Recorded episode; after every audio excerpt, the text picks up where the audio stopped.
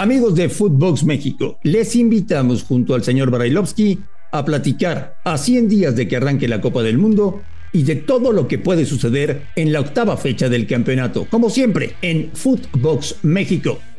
Footbox México, un podcast exclusivo de Footbox. Amigos de Footbox México, tenemos muchísimos temas para compartir y analizar con todos ustedes los próximos minutos al lado del señor Brailovsky. Ya arrancó la fecha 8 del Campeonato Mexicano de Primera División.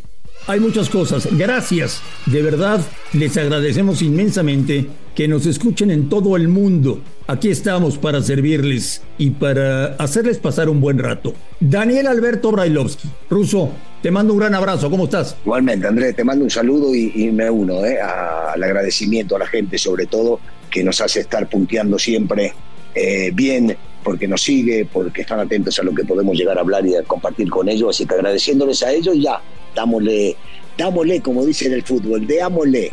Bueno, antes de meterme a la fecha 8 del campeonato, de la cual ¿Con quién te vas a quiero preguntarte muchas cosas. Te quiero comentar, Ruso, que hoy, precisamente hoy, estamos a 100 días de que arranque la Copa del Mundo de Qatar. ¿Cuáles son tus expectativas para el primer mundial en invierno, un mundial exótico, un mundial diferente?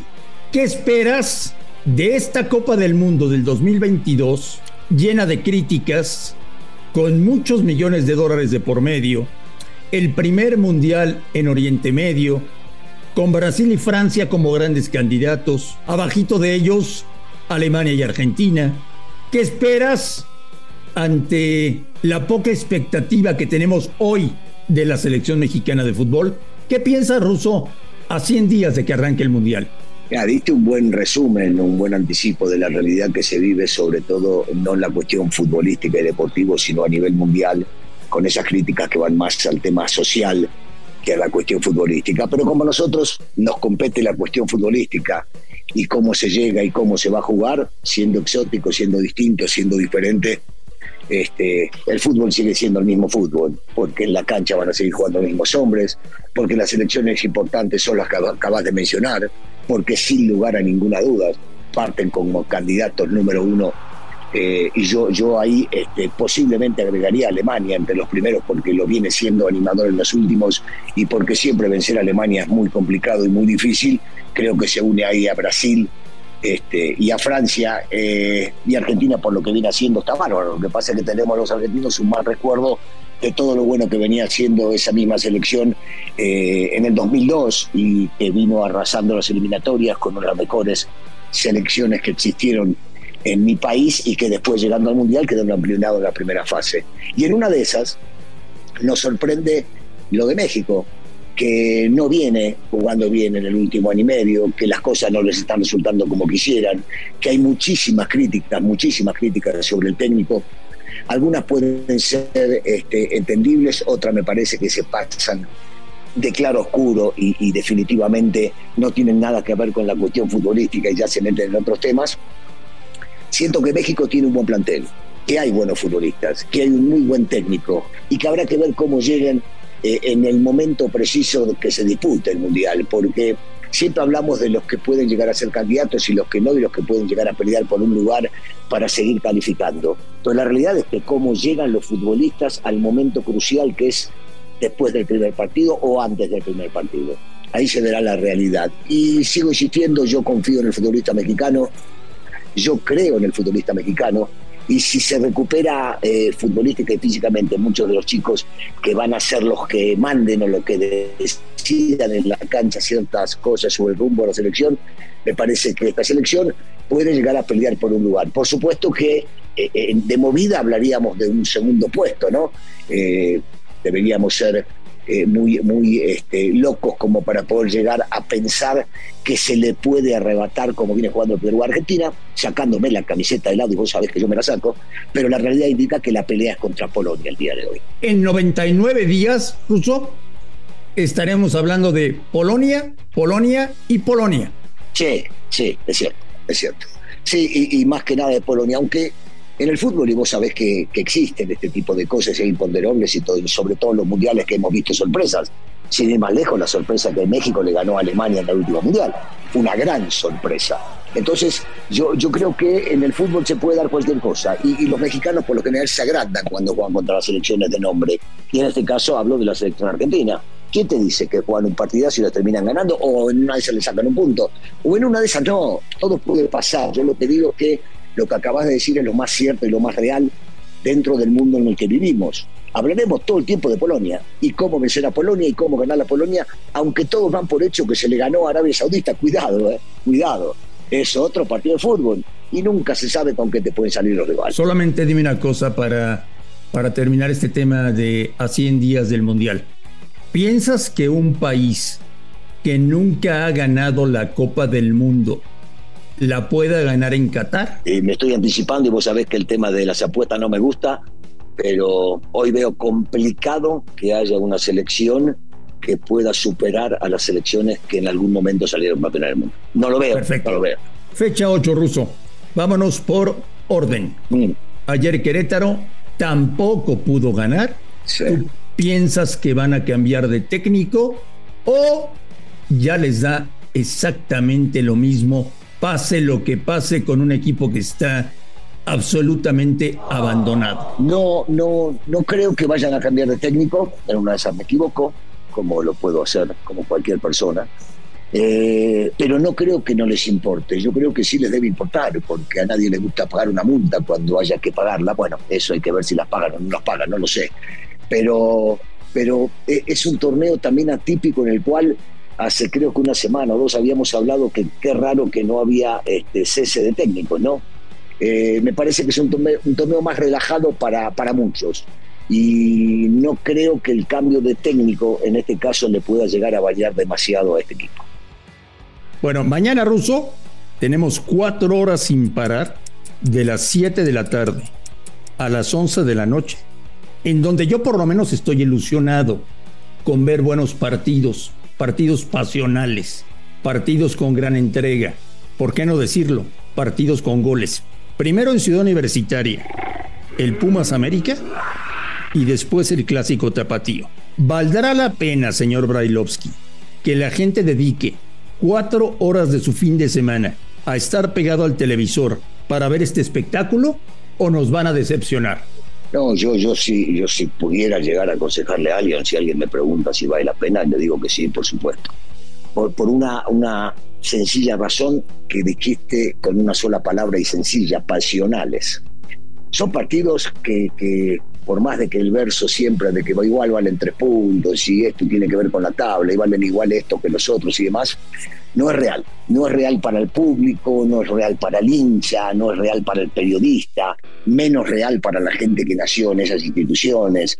Eh, eh, es un partido diferente, distinto que, se juega con otro ánimo, que se juega con otra personalidad, que ahí queda demostrado de verdad quiénes son los que están capacitados para estar en esas instituciones, y hablo de las cuatro instituciones, porque son cuatro instituciones grandes e importantes, porque una de ellas, posiblemente la menos reconocida, sea el Atlas, pero es el bicampeón del fútbol nacional, porque hacen las cosas de una misma manera, porque Chivas está pasando por un mal momento y sería reivindicarse con ellos mismos y con el público poder llegar a vencer al bicampeón, porque Pumas viene de un desastre total en lo que sucedió en España y ganarle a, uno de sus acérrimos rivales sería para ellos maravilloso y, y, una inyección anímica fundamental, porque América quiere levantar y despegar después de aquellos partidos que tuvo en Estados Unidos y es un buen momento porque la ciudad universitaria le sienta bien, entonces sí, claro, vale, la pena. Yo, yo por lo menos, este, que a veces grabo partidos y los veo al otro día, te digo que voy a estar pegado frente al televisor para ver estos dos partidos porque sí me llaman mucho la atención. Por supuesto me llama más el América. ¿Por qué? Porque la camiseta no me la puedo sacar, pero son interesantes los dos partidos. Yo, yo he detectado, Russo, y si no corrígeme, que en los últimos dos partidos de Pumas de Liga, en los que Lilini ha puesto de titular a Dani Alves, el equipo juega más lento, como que ha perdido vértigo con el brasileño en la cancha. Mm, gracioso. Sí, pero no gracioso de risa.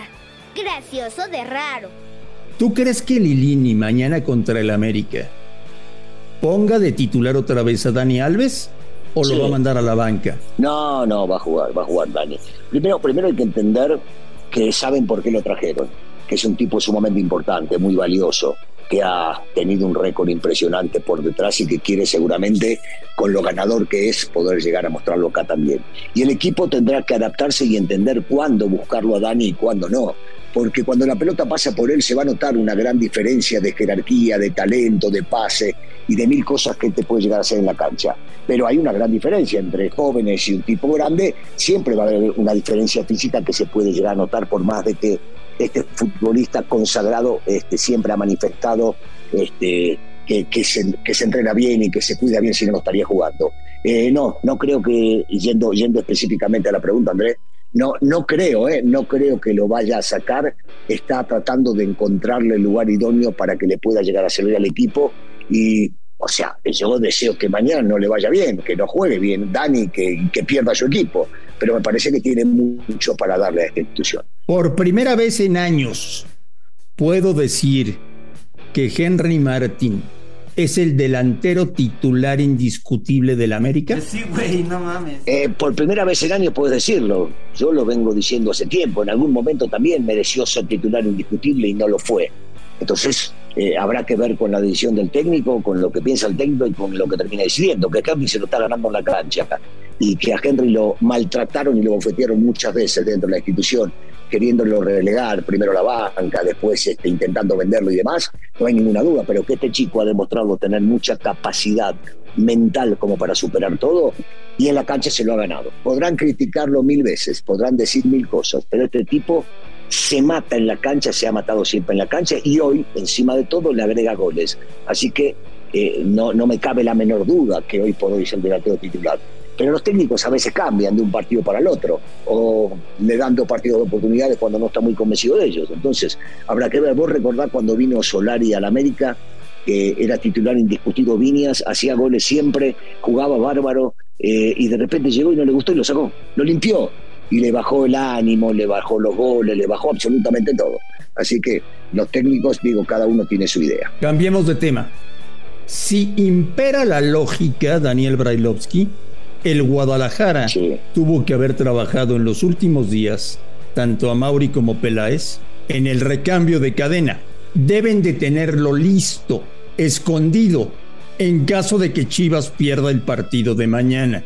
¿Piensas tú que Chivas, si pierde con el Atlas, el domingo presentará a un nuevo entrenador? No, yo, yo de lo que estoy convencido es que sí hicieron algo, sí lo han hablado, sí lo han ocultado. Los equipos importantes deben tener un plan B siempre, siempre.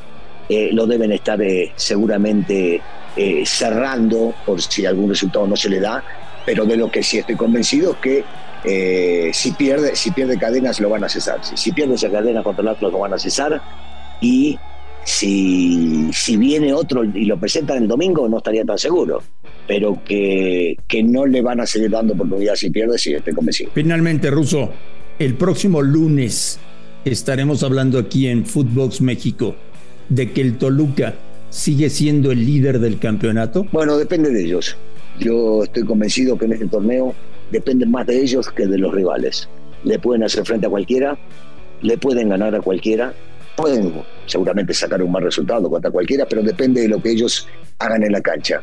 Es un equipo sumamente fuerte, sumamente inteligente, muy bien dirigido y convencidos de la idea de Nacho, sobre todo con los tres refuerzos que salieron campeones con él en León y que los ha traído a, Toluca y que le han sentado de una manera brillante. No hablo de Navarrito, de Mosquera y de Mereces. Son tipos que él conocían sobremanera y que le han dado esa, esa jerarquía y ese cambio de, de idea al equipo en la cancha. No creo que cambien mucho las cosas. El lunes creo que tendremos como punteros del campeonato a Toluca, a los dos equipos de Monterrey y a Pachuca. Creo que no va a variar mucho la tabla de posiciones. Ojalá, ojalá que veamos muy buenos partidos de fútbol en esta octava fecha del campeonato. Señor Brailovsky, le deseo que pase un extraordinario fin de semana y aquí estamos en contacto. Igualmente, André, un saludo para toda la gente. A nombre de Daniel Alberto Brailovsky y de André Marín, Esto fue Footbox México. Gracias por escucharnos. Un fuerte abrazo y estamos en contacto el lunes. Esto fue Footbox México, solo por Footbox.